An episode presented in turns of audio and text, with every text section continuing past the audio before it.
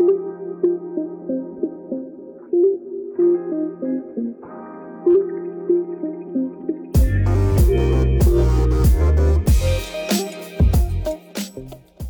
哦，听众朋友们，大家好，我是仙儿。我是老周，如果你们对三十加的职场叱咤风云、苟延残喘、情场春风得意、无人问津、在外独当一面、一夫当勇、在家厨艺精湛、番茄炒蛋。的两位奇女子傻妞。感兴趣的话呢，请关注我们的频道。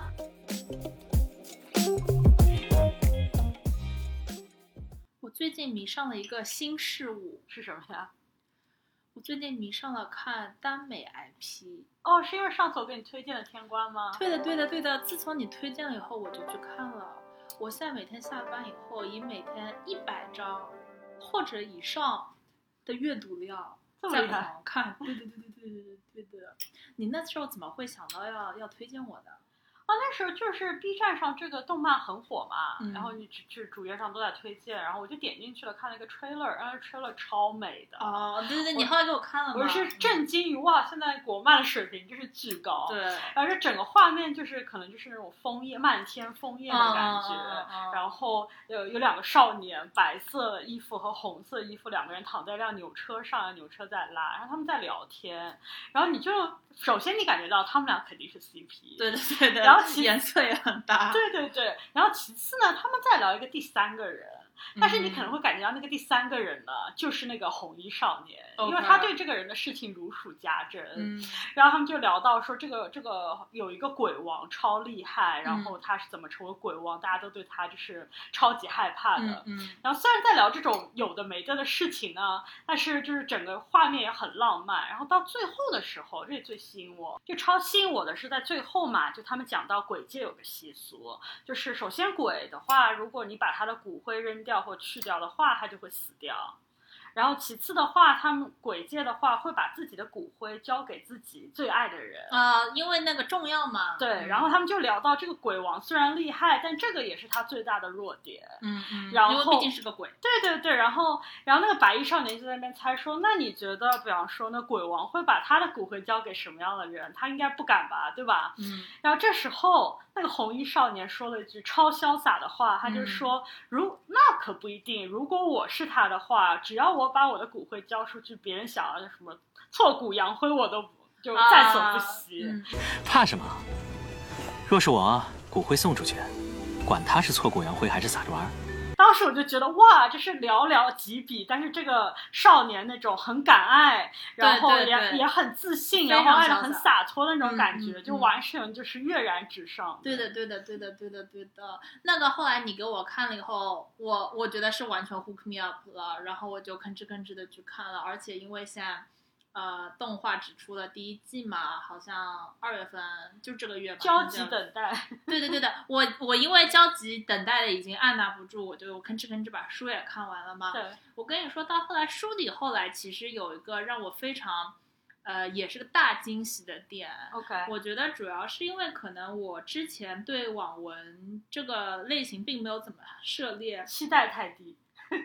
对，也不一定是赛季，可能就是没有什么期待，就不知道应该期待什么。呃、对，哇，我觉得就是，我是觉得他对谢怜这个，就是那个，就是那个白衣服的听众朋友们，就是那个白衣服的牛车上的少年，嗯、我觉得他对他刻画的非常的饱满。啊哈，就是他的人物设定不是一个太子嘛，然后他就是说他的 punchline 是他是金枝玉叶的贵人，对对对吧？然后所以小时候就是。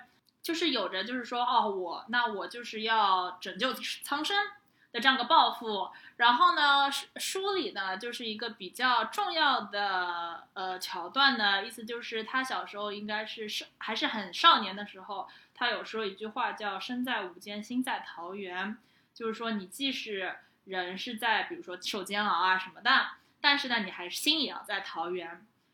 然后呢？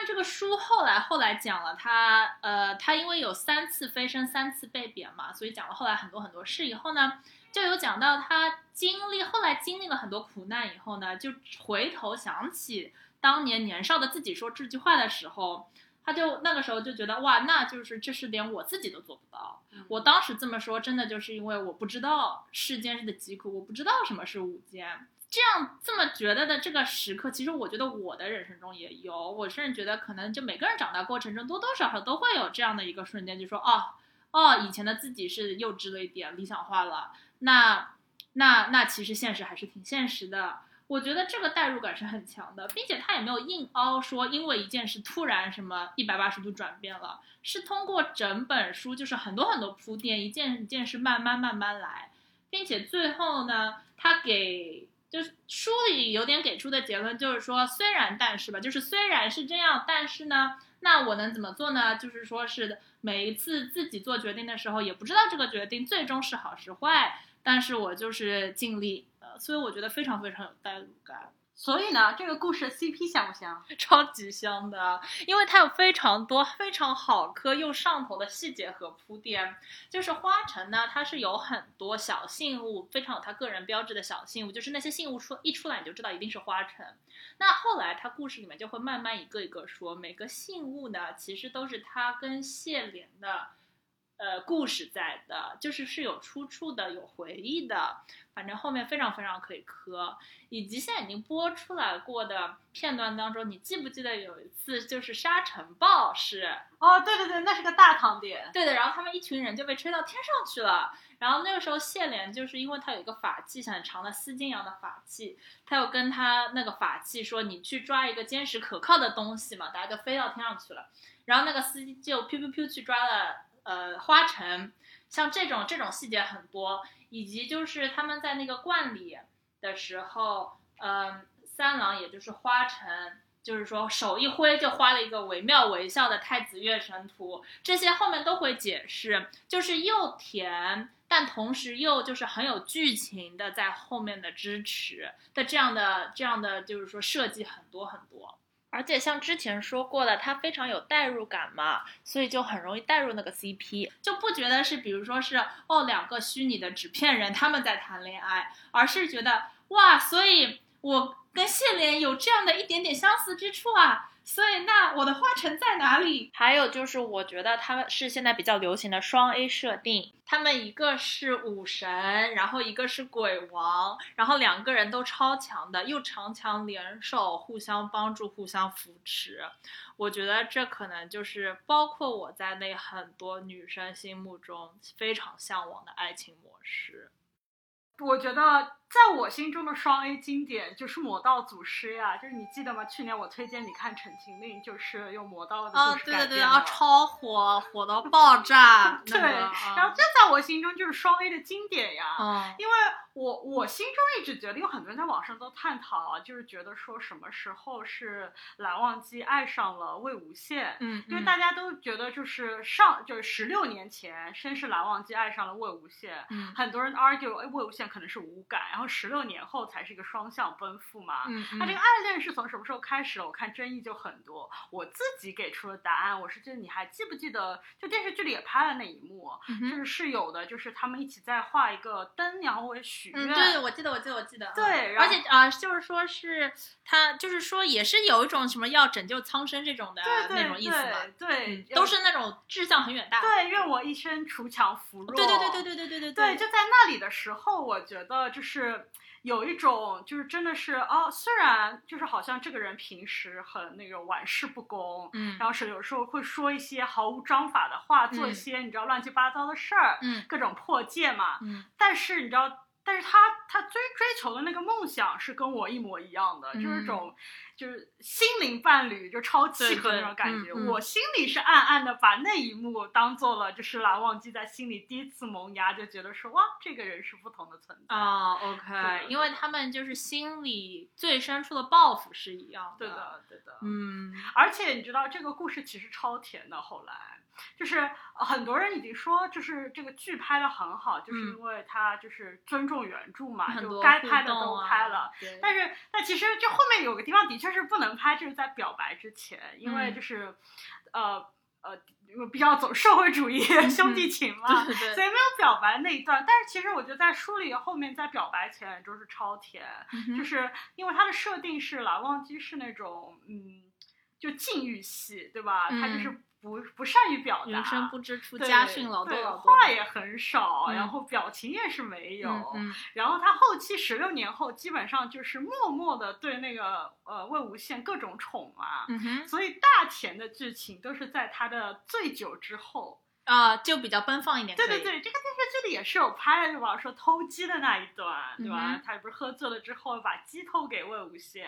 还就是还拍了就是呃醉酒之后发现就是魏无羡在跟那个呃温宁说话，就鬼将军，嗯然后他就有种吃醋的感觉冲出来，哦哦哦哦对对，这是都拍了，但是没有拍的呢，就是其实，在那个大表白之前，是他可能第三次醉酒之后蓝忘嗯机，然后那次醉酒之后呢，蓝忘机已经得到了一点甜头了，就是我萌的是那种反差，就他平时超禁欲嘛，但他第一、第二次醉酒之后，他得到了个甜头，就是发现，知道醉酒之后呢，魏无羡就会对他超温柔。啊，就是有回应。对对对然后前一次的他醉酒呢，魏无羡是给他擦了脸。他。就在擦脸的时候觉得哇，暖暖的毛巾好开心，好舒服。然后他这次就也想要擦脸，但他这次就是醉酒之后蓝忘机，他还有一个特点，就是他会得寸进尺。就他这次说，他不仅仅要那个擦脸，他要洗澡。嗯哼。他说浑身臭烘烘的，嗯 然后就是，然后就是那个魏无羡拿，他没办法嘛，就是他们可能住在那个什么客栈，客栈他们住在客栈里面，然后就给他搬来了浴桶啊，帮他洗澡啊，嗯然后各种就是不可描述。嗯。然后正在这个时候，正在兴头上，我觉得这里很表述那个蓝忘机的性格。就魏无羡其实内心很感动，也很喜欢他。那个时候，他就说了一句谢谢。其实我觉得。就是有各种理由，魏无羡都会可能会想要谢谢他，因为毕竟是一个这么支持他、这么信任他的一个人嘛。嗯但蓝忘机不是就是自己就是那个自尊心超强，嗯他在那一刹那就马上酒醒了，然后他就说啊，不是他没说，他就他就心里觉得说，呃，是不是魏无羡是因为感激他、感恩，嗯才知道刚才跟他进行了就是不可描述，还跟他这么亲密，嗯对嗯，但是他，因为我觉得有的时候就是这样，就是太爱了，反而是不敢，就是不敢就是逾越半步，对对对，就是因因为怕怕就是说嗯现在的关系也没有办法维持，这这跟现实这这个现实生活的那个感感感受，我是我是理解的。对，然后这里就是突然就是就剧情和张弛很有度，刚才剧甜，然后突然这里就马上就说两个人就是就是弹也似的飞开，然后甚至蓝忘机还说什么啊，今晚上我就去隔壁房间住。你要知道，之前自从那个。那个夷陵老祖醒来之后，一路上他们俩都是住同一间房间，睡同一张床的。嗯然后这个那天晚上就突然这样，然后后来可能半夜就是魏魏无羡冲出去去了观音庙，他被抓住了之后呢，然后他们就表白了。然后这里我觉得一定要给观众朋友们听一下他表白的时候那句话，就超级经典。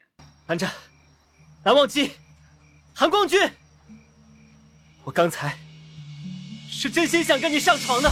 我知道你也看过《陈情令》，但是有一个细节你可能也没有注意到，你说你说，就是呃，这个片子制作挺精良的，所以每个人都有一首属于他，每个主人公都有属于一首属于他们的主题曲。嗯，我听说了，对，就比方说魏无羡那首叫《曲尽陈情》，然后蓝忘机那首叫《不忘》。嗯哼，然后那天我就在 B 站上搜这两首歌听嘛，嗯，然后有一个弹幕就是对我来说醍醐灌顶。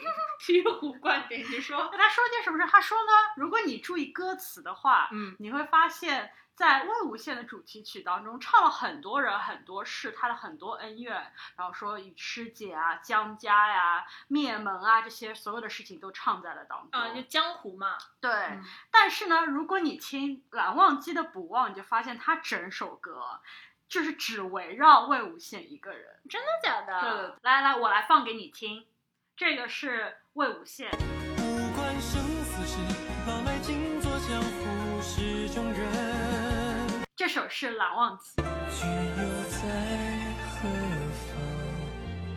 相望不忘。对哦，真的是这样哦。那我跟你说，我觉得天官也是一样的设定。就谢怜他是一个心系苍生，要拯救苍生的这样的人嘛。然后花城呢是就是爱了他八百年，然后就一直追随他。然后他花城的金大金句是为你战死是我至高无上的荣耀，这么带感的设定哦。那你觉得你会想成为哪一边？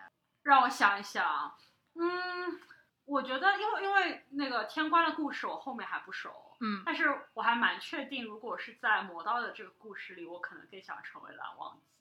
真的吗？为什么？或者是我我看的时候是因为这个角色而把我带入的，为什么呢？因为可能是可能是我是因为先看了剧，再后来再去看书来就是了解整个的一个设定的。嗯，就是我在看剧的时候也听到了，比如说一些博主做的一些他们的解析啊什么，嗯，就当中有一个人说的就特别特别的打动我，他就说你第一遍看就是魔道的时候，可能是会觉得呃魏无羡特别惨，会为他而感到伤心，嗯，但是如果你你第二遍看魔道的时候，就可能会为蓝忘机这个人而感动，因为他话很少嘛，所以说有可能看书的时候，你可能翻过去他都没有台词或怎么怎么样，但是如果你仔细想的话，他就是，他是一个就是，嗯，首先意志很坚定，嗯，但其实他意志坚定，就是不只只是在就是他呃的大道上，就是不是说只有那个锄奸扶弱这件事情，他其实就是呃连剧里都有铺垫，就是大哥说他是一个很一根筋到底的人，嗯，他对感情也是如此的，嗯就是他认定的人就是一辈子就是就是都是他那种感觉。然后我觉得这个对我来说，我我就很希望自己在感情当中就可以成为一个就是这种一旦认定了，然后就是可以呃就是疯狂爱。我我应该是这么说，我希望有个能人能够让我这么着魔吧。啊，那我懂你意思了。我是因为完全相反，我肯定是会想成为那个呃魏无羡或者是谢怜那那那一边的人。其实我们的原因是一样的，我觉得就是之前我之前我跟你想的是一模一样，只是结论我们分道扬镳了。我是因为就是很想被这样的人爱嘛，嗯，就很想被这样一个非常非常坚定、非常非常执着的人哎，还挺有意思的。就是看同样的东西会有不同的 preference。老周，所以你还有其他的推荐吗？啊，我有的有的，我知道一个一一本书，然后它的名字书名非常的 misleading，OK，它叫《二哈与我的白猫师尊》，你听说过吗？我好，嗯，好像看到过他，但他这个是搞笑，我以为就是这个书名嘛，是搞笑题材吗？不是不是的，它其实是一个时下已经就是在待播的剧当中是由它改编的，你要不要猜一下是哪一部？是什么题材？修仙，哦，也是修仙。对，嗯，我要去看一下，你就说吧。这就是我之前跟你说在星光大赏上预热的那对 CP，就是陈呃、嗯陈飞宇和罗云熙。啊，他们俩就是呃，就是要饰演浩一行嘛。浩一行就是我我看有宣传，对我有对看到宣传。对对，是二哈这部呃书改编的。哦，那他改了一个很正气的名字。对的对的。然后他其实是一个啊，我也不想跟听众剧透太多，也不嗯，你可以去看嘛。嗯但它是一个呃修仙剧，讲师徒的。啊，OK，谁是师？呃，这得留个悬念给你。啊，OK，我对他啊，就是现在又期待，因为他在预热了嘛，快要播了，又嗯期待又担心。为什么呢？期待当然是因为快要播了嘛，然后嗯就是这个故事其实从那个师师徒这个角度修仙，应该蛮多好看的，就是也是两生两世，然后很多啊打斗那种。但是我对他最最最最最就是担心的一点就是，这其实是一部就是原来就是靠就是有大量的车戏来吸引读者的一本小说。真的假？的？对，它就是有各种车，比方说婴儿车、自行车、汽车、火车都有。有我觉得你，我觉得你现在就是说，感觉如果有字幕，就是一片打码。对对对对对。我有看过罗翔老师做过一期，他说耽美文学到底是不是淫秽读物？哦，连罗翔老师都讲耽美呢。对的，对的，而且罗翔老师为了做那集，他在那个节目里面说啊，他说他自己还很认真的看了一个耽美文学。竟然连他也看了。对的，对的。然后他是说，如果从哦，当然这个肯定是呃，就是带搞笑性质的，是个梗嘛。他又说，如果从女权角度来说的话呢，那就不是淫秽文学，因为呢，耽美它呃它是主要的受众群体是女性，所以然后呢，它是一个取悦女性的读物，所以呢，它就不是淫秽。呃，是女生的小黄书。对的，对的，没有想到现在连罗翔老师都开始讲耽美了，果超然火。果然，二零二一年是耽美大年了。对啊，对啊，拭目以待。